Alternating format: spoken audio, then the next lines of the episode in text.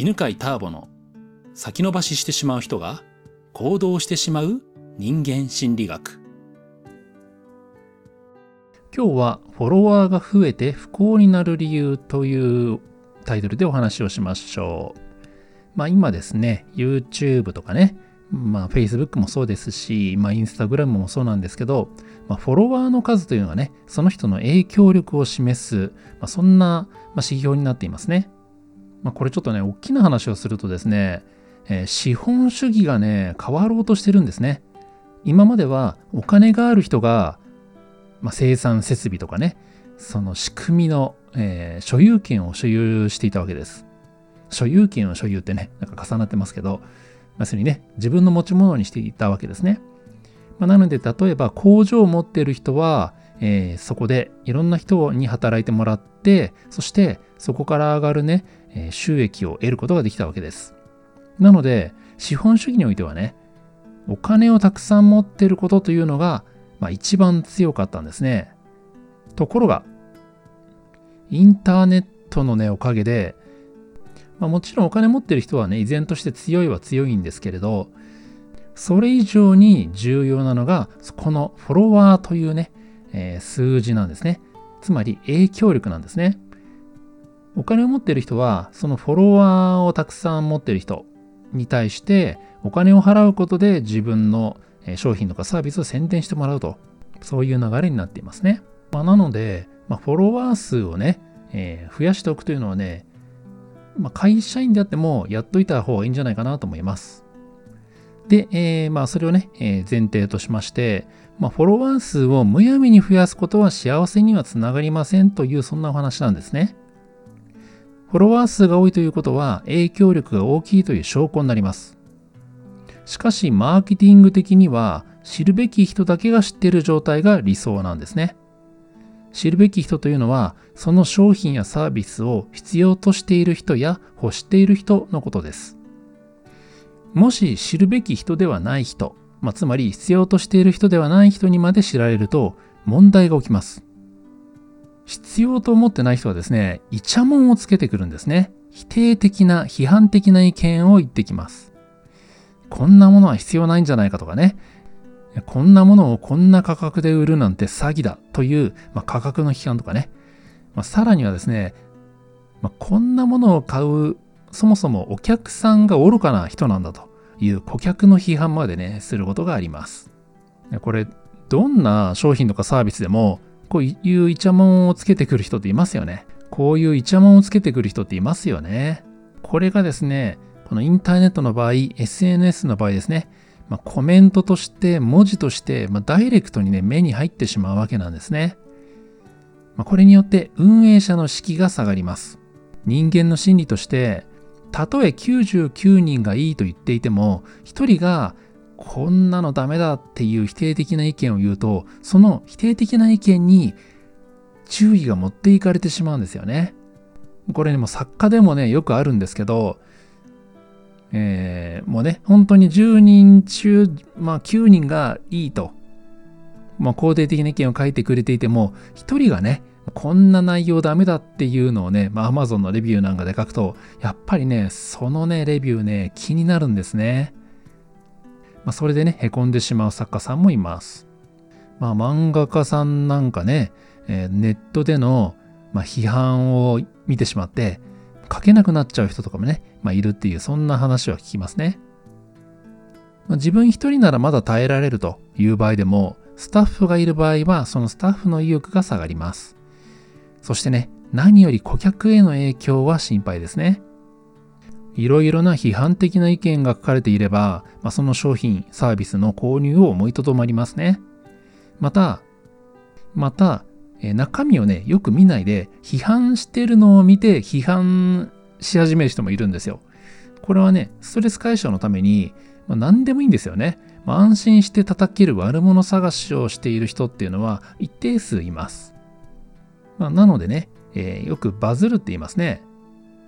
SNS とかでね、えー、ものすごく瞬発的にたくさんの人が見てくれること、それをね、バズると言うんですけど、そのバズるってね、あんまりしない方がいいんですね。まあ、これは知るべき人以外に情報が届いてしまうためです。バズったためにですね、まあ、今までは全く、えー、見に来てなかった人がね、まあ、急に批判的なことを、えーまあ、しかもね、もうその一つの記事、投稿だけ見て、まあ、上げ足を取るようなね、そんな批判的なコメントとかメッセージをしてくる人っていうのはね、まあ、いますよね。まあ、このですね、バズらない方がいいというのは、まあ別に今に始まったことではなくて、昔からですね、このビジネスの世界では、テレビには出ない方がいいっていうのは、まあ、成功者はね、よく言ってたんですね。テレビってね、えー、一気に広がるけど、悪口も言われてしまうと。みんなが見てるからという理由だけで批判してくる人もいます。それから YouTube の世界でも、フォロワー数が増えることと収入が増えることっていうのは必ずしも比例しないというそういう話があります。最初はね、YouTube 始めた方は、フォロワー数をとにかく増やすことを目標にしますが、まあ、途中で興味がない人をフォロワーにすることというのがね、え問題を生んでしまうということが分かってくるわけですね。まあ、つまり、いかに興味がある人、求めている人をフォロワーにするかっていうのが大切だということに気がついていきます。まあ、こういう話をするとですね、そんなにね、いろんなことが起きるんだったらば、怖くて情報発信なんてできないと。もうそんなね、もうフォロワーなんて、えー、欲しくないっていうような気持ちになる方も多いかと思うんですけど、まあ、要するにですね、知るべき人だけが知るようにすればいいんですね。そのためには、誰に届けたいかというのをはっきりさせておく必要があります。同時に、誰に届けたくないかもはっきりさせておきましょう。理想の顧客を明確にする。これがマーケティングの基本です。まあ、将来ね、自分でビジネスをするとかね、しないとかは、まあ、ちょっと置いておいて、まあ、自分のフォロワーをね、増やしていくっていうことを考えたときに、どんな人たちに自分は情報を伝えたいのか、どんな人には情報が伝わったら嫌だなと思っているか、これをはっきりさせておくっていうことなんですね。ね、誰に届けたいか、逆に、えー、誰に届けたくないか、これをはっきりさせることによって、やたらと叩かれるみたいなことはかなり減らせます。また将来的には理想の顧客に囲まれて、えー、またね、理想のフォロワーさんに囲まれて、幸せな状態を手に入れることも可能になります。ちゃんとね、あなたが情報を届けたい人を集めておけばですね、その人たちが守ってくれるんですね。理想の顧客をね、えー、明確にして、その人たちに向けて情報を発信するということは、あなたを擁護してくれる応援者を作ることになります。知るべき人だけが知っているという状態を目指しましょう。あ、そしてね、もう一つ最後にね、このフォロワーを増やすというのがね、まあ、どんなメリットがあるかというのをね、お話しておきますね。ビジネスをやる、やらないに限らずですね、自分のフォロワーを持つことによって、誰か応援したい人の応援に貢献することができます。これどういうことかというとね、例えば、あなたが、まあ、この犬飼ターボの音声を気に入ってくれたとしますね。そして、えー、応援したいなと思った時に、あなたがね、まあ、1人とか2人の友達にいいよっていう場合は、やっぱり1人か2人に伝わります。まあ、ところがもしあなたがね、100人のフォロワーがいたらば、まあ、インスタグラムとかね、ツイッターとか、まあ、そういったもので、犬飼ターボさんのお話ね、すごく役に立つよっていうことを言ってくれたらば、一気に100人、200人伝わるんですね。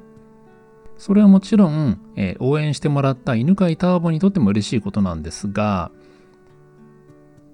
その情報を伝えてもらったフォロワーさんにとっても嬉しいですよね。そして、あなたも自分が気に入ったこと、これは役立つなと思った情報を共有して、自分の大切なフォロワーさんたちが同じ情報とかね、同じ商品を、えー、まあ、所有してくれる、使ってくれていることによって、まあ、生きやすいとかね、楽しいとか嬉しいとか、まあ、充実した、そういう環境を作ることができますよね。まあ、だからね、えー、フォロワーが多いということは、それだけ自分にとっての理想の環境、理想の世界を作りやすいということでもありますね。はい。ということで、今日はフォロワーが増えて不幸になる理由についてお話をしました。今日はどんな気づきや学びがありましたか？このチャンネルでは毎週このような人間心理学のお話を更新しています。学びになったなと思った方は、ぜひもう一つ聞いていてくださいね。ではまた次の音声でお会いしましょう。この番組は、犬飼ターボ、ナビゲーター、竹岡由伸でお送りしました。